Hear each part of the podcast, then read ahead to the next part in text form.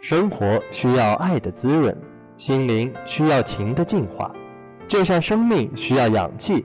走进心灵氧吧，感受的是那情感的甘醇与清香。亲爱的听众朋友们，大家下午好，很高兴与您相约今天的心灵氧吧，我是你们的好朋友郭晨辉，我是你们的好朋友史荷叶。父母之恩，水不能溺，火不能灭。羊有跪乳之恩，鸭有反哺之意。孝子之志，莫大乎尊亲；尊亲之志，莫大乎以天下养。父母之所爱，亦爱之；父母之所敬，亦敬之。欢迎进入今天的心灵小故事。毛泽东的母亲是一位德高望重的农家妇女，她勤劳聪慧，和蔼可亲，为人厚道。常常慷慨地周济别人，尤其同情穷苦之人，帮助穷苦之人。每遇荒年旱月或过年过节，她都背着丈夫送粮送米给穷苦的乡亲们。乡邻亲友们无不赞扬她的助人美德。她的贤良在韶山是远近闻名。毛泽东非常热爱母亲，孝敬母亲，体贴母亲。在母亲高风美德的熏陶下。毛泽东在少年时代就乐于帮助别人，至今在韶山还流传着许许多多他当年关心和帮助别人的故事。一九一九年十月，母亲去世了，毛泽东深深地沉浸在悲痛之中。为了表达缅怀母亲的深情，赞扬母亲的贤良美德，他怀着十分崇敬和沉痛的心情写了祭母文。文中写道：“吾母高风。”首推博爱，侠而亲疏，亦皆负载。开策慈祥，感动数会。爱力所及，原来真诚。不作妄言，不存欺心。病时阑首，酸心结肠。但乎吾辈，各物为良。毛泽东投身革命，转战南北，出生入死几十年，始终怀念已逝的母亲。就是在新中国建立多年以后，依然如此。一九五九年，毛泽东回韶山略微休息一会儿，即起身从他的驻地往外走。当时随同人员还以为毛泽东要外出散步，或去访问老友，或去旧居看看，结果都不是。毛泽东却向一长满青松翠柏的小山走去。这小山当时连路都没有，毛泽东一直健步登上山顶。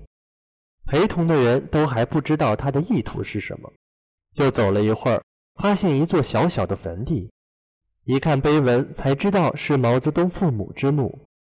当时毛泽东恭恭敬敬地立下来，行了一个礼，陪同的人也都行了一个礼。这时大家都很后悔没有问主席，不仅没有准备一个花圈，连一朵纸扎的白花都没有准备。幸而当时陪同去的一位青年人还算灵活。马上折下一些松枝，捆成一束，递给主席。主席满怀深情地将松枝献放在墓前。回来后，毛泽东对陪同人员说：“我们共产党人是彻底的唯物主义者，不迷信什么鬼神，但生我者父母，教我者党、同志、老师、朋友也，还得承认。我下次再回来，还要去看看他们二位。”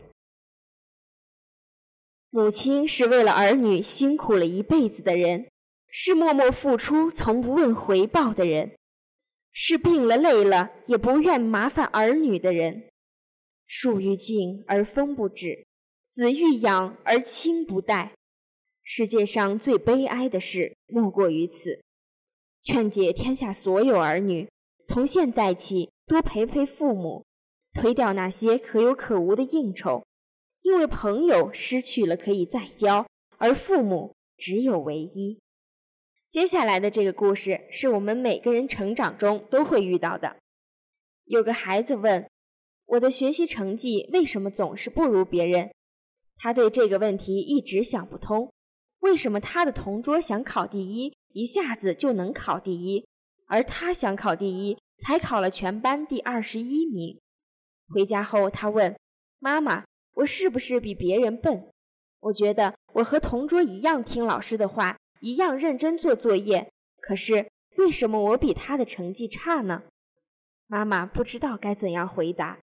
又是一次考试，这一次孩子考了第十七名，而他的同桌还是第一名。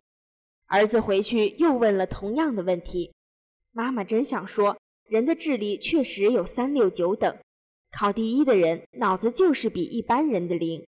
但他知道，如果这样说了，孩子也许就此认为自己是个愚笨的人。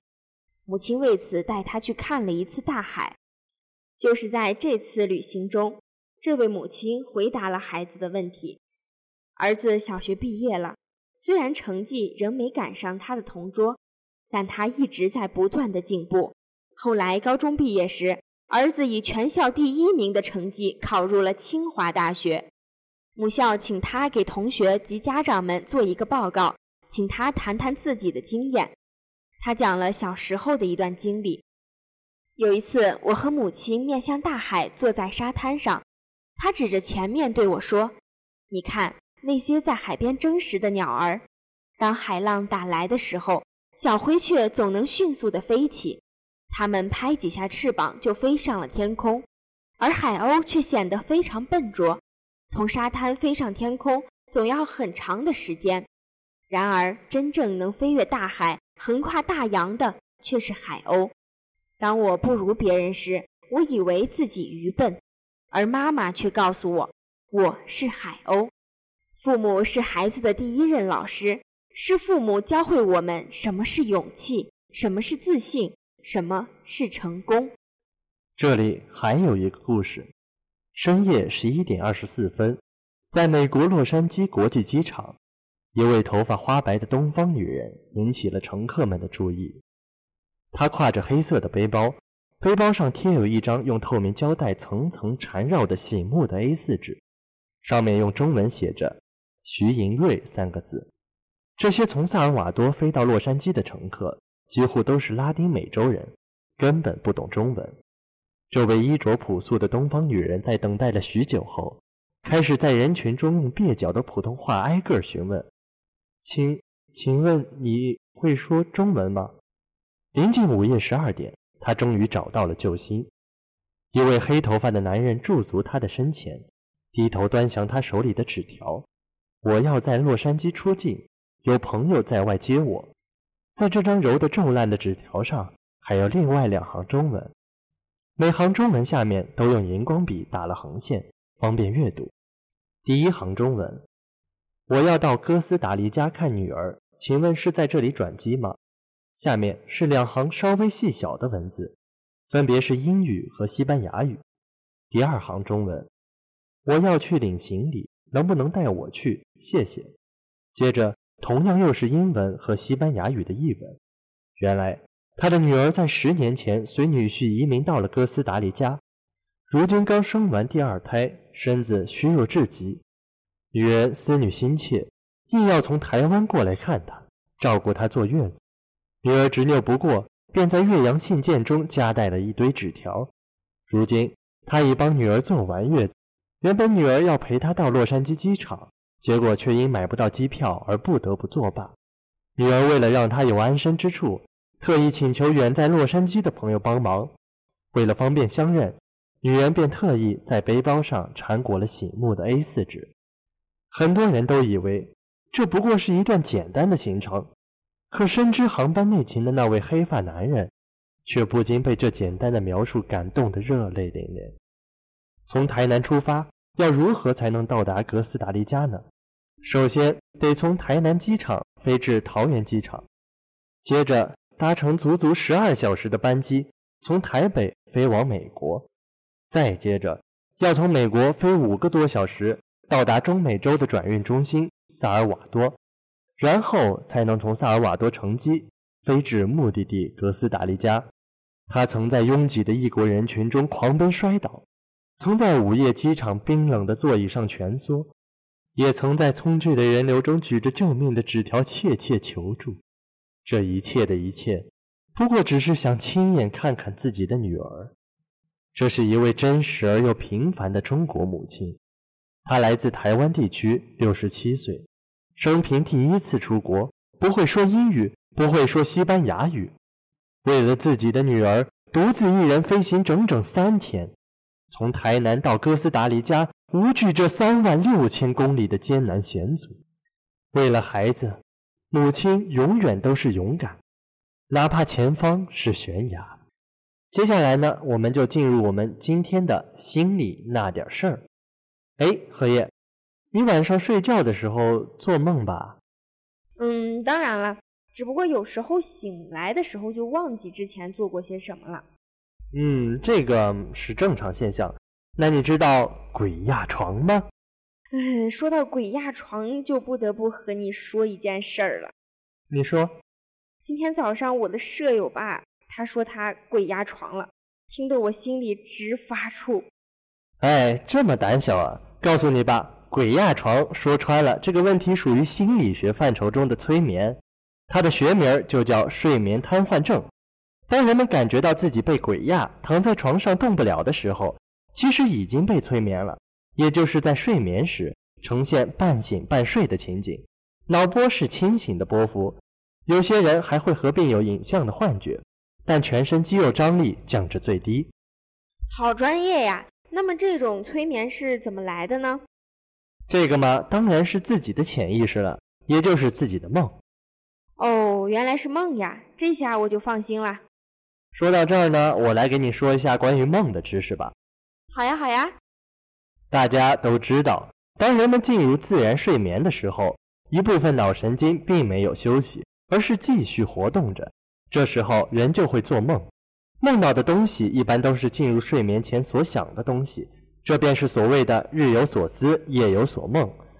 做梦的人醒来后不一定都会记得梦的情节，有的干脆说自己一夜没有做梦。其实并不是这样的，只要人进入自然睡眠，就一定会做梦。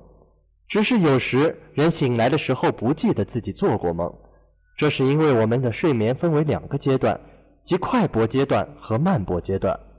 当我们处在睡眠的快波阶段，我们所做的梦便会进入我们的意识，这样当我们醒来的时候便会清楚地记得梦的内容甚至情节。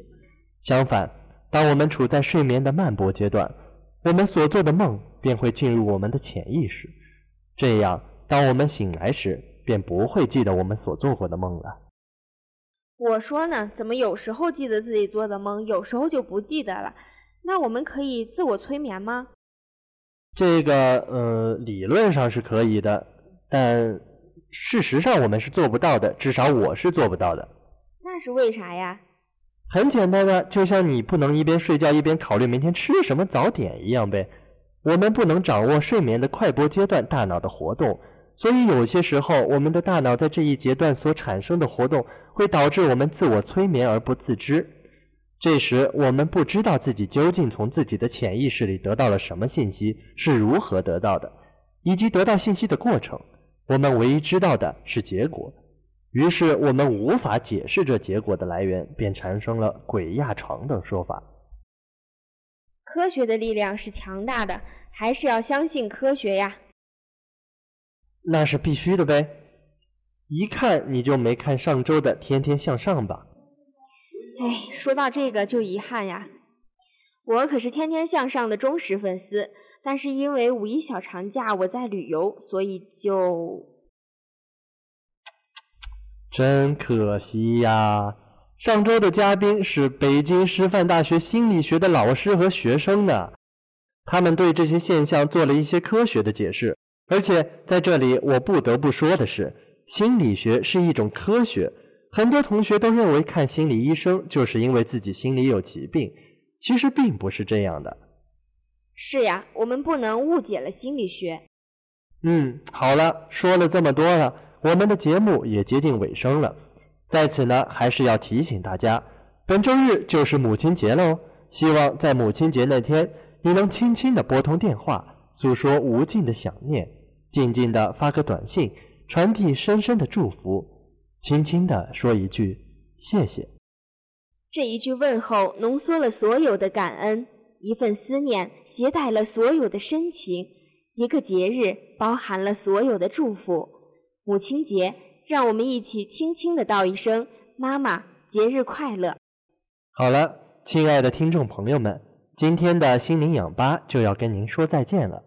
如果您有问题或是困扰，欢迎到十六号楼幺零三室心理健康教育中心咨询，热线电话五五零三八幺七。喜欢心灵氧吧的同学，还可以下载最卓越或者荔枝 FM 手机 APP 收听大话卓越。我们和编辑韩青、策划范娇秀在那里等你。下期还有更加精彩的关于心理那点事儿，不要错过哦！